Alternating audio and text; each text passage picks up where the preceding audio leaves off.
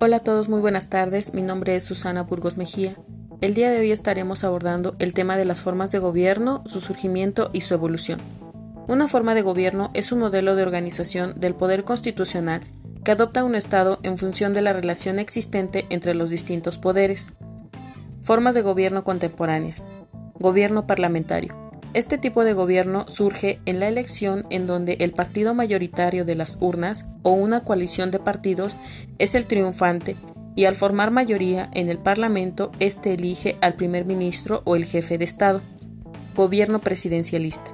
Este se centra en una sola persona, anteriormente elegida por un cuerpo electoral o indirectamente por un colegio electoral proveniente de las urnas.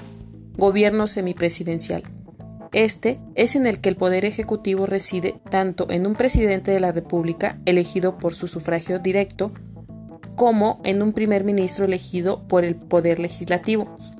Formas de gobierno actuales. La autocracia. Es un sistema político en la que todo el poder es ostentado por una persona o entidad. La monarquía. Es la forma de gobierno en la cual el jefe de Estado es un rey o un príncipe, este posee un poder vitalicio y hereditario, formándose así una dinastía o familia real. La democracia es una forma de gobierno del Estado donde el poder es ejercido por el pueblo mediante mecanismos legítimos en participación en la toma de decisiones políticas. En nuestra Constitución se reconoce que México es una república, ya que es un sistema de gobierno que se distingue por la división de poderes y porque sus gobernantes son elegidos democráticamente y periódicamente en base a lo que el pueblo vote. Es, en mi opinión, la mejor forma de gobierno, ya que los ciudadanos son partícipes de la elección de sus gobernantes.